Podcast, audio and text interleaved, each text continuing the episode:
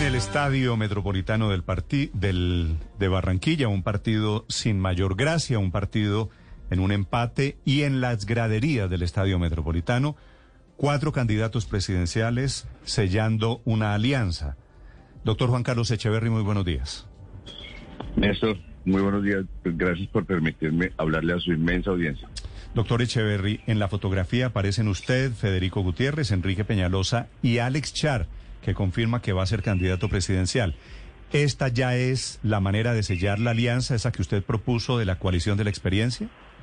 Pues yo creo que sí, yo creo que sí. Eh, queremos reunirnos ahí ayer entre, entre la desazón del partido y las emociones. Eh, dijimos que vamos a tratar de reunirnos tal vez en, en Bogotá mañana o pasado, a ver si hacemos la protocolización, pero yo sí creo que esa ya es ya es como la, etapa final para llegar y consolidar esta alianza. Sí, y esta es una alianza que tiene qué características, doctor Echeverri. Pues primero, muy flexible en el sentido de que, de que hay que incluir más gente. La idea es tener una coalición que pueda triunfar, que elija presidente, eh, que esté basada, obviamente esto está por definirse, pero eh, sobre, sobre la, la experiencia, gente que da resultados, gente que maneja bien la economía gente que respeta la democracia y la libertad, que maneja éticamente los recursos públicos y que tiene una, un foco primordial en los más pobres del país. Mm. ¿Y a quién más ve usted ahí en ese grupo que me está describiendo? Pues eh, Dilian Francisca Toro eh, es una líder eh, de un partido, el partido de la U, es una líder regional fundamental en Colombia, es una mujer que es ejemplar en, muchos aspectos y también hemos hablado con ella. También hay candidatos cristianos eh, que, pueden sumarse. Eh, y bueno, la idea es sumar. Esto es, esto es sumando y multiplicando y no restando y dividiendo. ¿Esta es una coalición de, de derecha, de centro derecha? ¿Cómo la ve usted? No, yo creo que es una coalición de la experiencia, como le hemos querido llamar, o yo le puse, pues aunque todavía no es que sea un, un nombre oficial, pero es, es gente con experiencia que ha dado resultados que la gente puede estar confiada en que, en que cuando salimos de cada uno de sus respectivas responsabilidades, dejamos eh, nuestra, nuestras instituciones mucho mejor de las que las encontramos. Federico en Medellín, Enrique en Bogotá, Alex en Barranquilla, eh, en mi caso en Ecopetrol, en Hacienda, somos gente que da resultados y, y, no y no nos, no estamos en, digamos enredados en esa discusión filosófica y de que si usted esto si usted lo otro sino pensando en el país fundamentalmente. Pero pero decir que ustedes tienen experiencia supondría que los demás no tienen experiencia. Y yo en la coalición de la de la esperanza veo también no sé a Humberto de la Calle o a eh, Sergio Fajardo que también tienen experiencia en la administración pública no, pues ellos lo que tienen es muchas esperanzas. Nosotros queremos enfatizar la experiencia, pero pues cada uno, sin ofender a nadie, por supuesto, con mucho respeto al doctor de la calle a, y a Sergio Fajardo, que no si lo respeto lo que tengo por ellos, eh, pues nosotros queremos enfatizar esta, esta trayectoria sólida y, presentar a los colombianos eso. Es, gente que da resultados. Mm, ¿Y hasta dónde va esa coalición, digamos? Porque en la coalición de la esperanza hay unas líneas rojas que han puesto, por ejemplo, para la llegada de Alejandro Gaviria, si va con el Partido Liberal. En este caso, le pregunto, doctor Echeverry, por lo que puede pasar con el Partido Conservador. David Barguil es congresista, pero no ha tenido experiencia como ejecutivo y se habla de que podría llegar allá, a donde están ustedes, a esas toldas. ¿Barguil podría pues- ser candidato, precandidato de la coalición de la experiencia?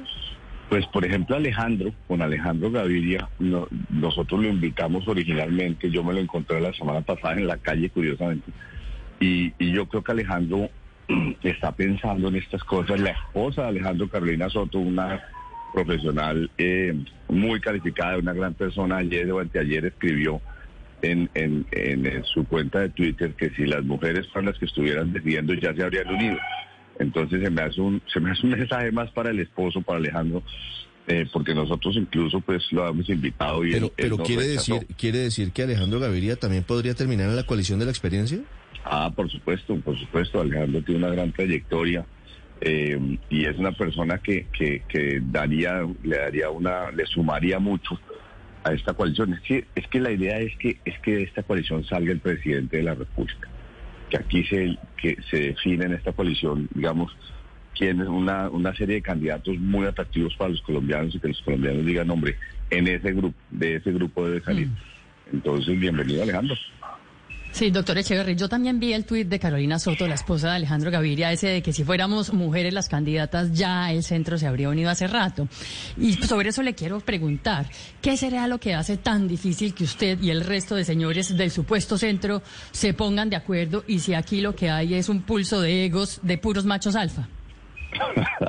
yo ayer me reí mucho con el cuento de al final del partido justamente de eso, de, de que esto es, hay que sacrificar los egos esto no es de egos, esto no es de personalidades, esto es de, unir eh, voluntades y yo creo que no, no ha habido problema. De todas las conversaciones que hemos tenido son conversaciones de unión y de concordia, simplemente cada uno tenía sus tiempos. Alex Char decidió ayer sumarse a, la recolección de firmas. Eh, Fico también está recogiendo firmas, eh, Enrique igual. Entonces yo creo que sin afán, no, nadie está en el tema de egos. Eh, al revés, como un tema de generosidad y de pensar en el país. Hmm, pero ¿cómo que no están en el tema de egos? Lo único, doctor Echeverry, lo único que tienen en común todos los candidatos presidenciales hoy en Colombia, me da pena, incluyéndolo a usted, es un ego gigante y desproporcionado. Y eso es lo que ha impedido en el pasado y en el presente cualquier acuerdo político.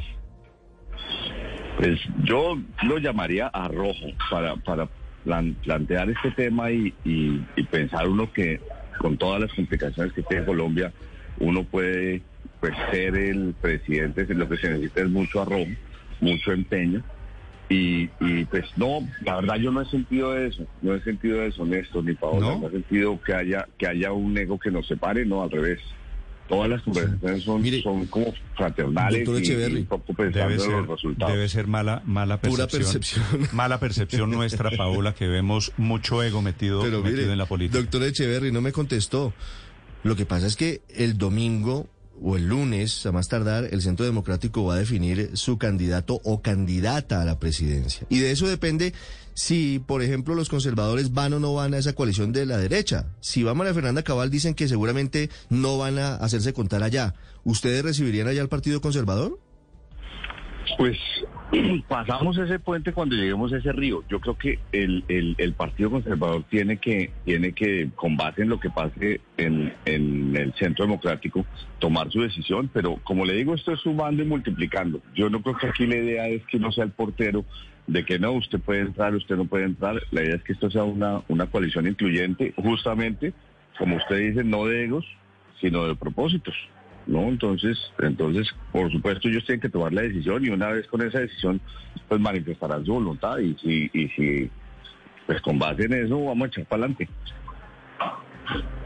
Sí, doctor Echeverry, y hablando justamente del Centro Democrático, del Uribismo y volviendo a la fotografía esa de ustedes en el estadio, ha dado para muchas interpretaciones, entre ellas el precandidato Gustavo Petro que dice un uribista más otro uribista que da, dice Duque 2. Pues él sí tiene sus, sus, sesgos, pero yo no veo ahí, yo no soy uribista, no soy santista.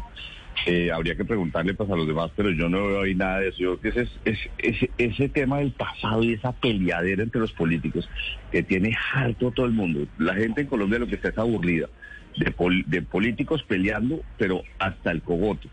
La gente quiere ver es, es un poco lo que vimos anoche, que es gente que puede conversar, que puede ponerse de acuerdo eh, y justamente sacrificar sus egos. Se me hace muy bien el regaño que ustedes dan, esto. ojo, no, no, no, no, no le paren bolas al ego, sino a lo que es mejor para el país. Mm. Y eso es lo que vi anoche. Entonces lo que, lo que ve eh, eh, el senador me parece equivocado, pero pues él está en su derecho, en su opinión. Doctor Echeverry, ¿por qué supone usted que Petro y muchas personas los perciben a ustedes como uribistas?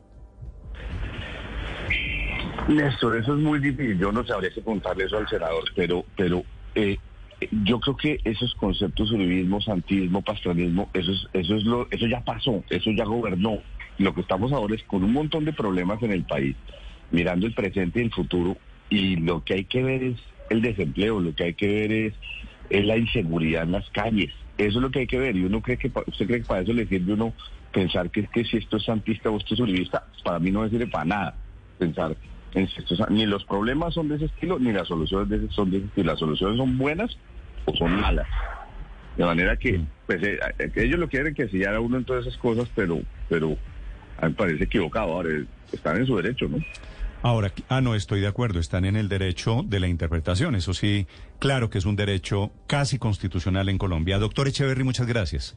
Buenos días. Gracias, a señor, todos muy y a todos los oyentes. Candidato presidencial de los del partido de anoche, efectivamente sellando una alianza que se va a llamar la coalición de la experiencia.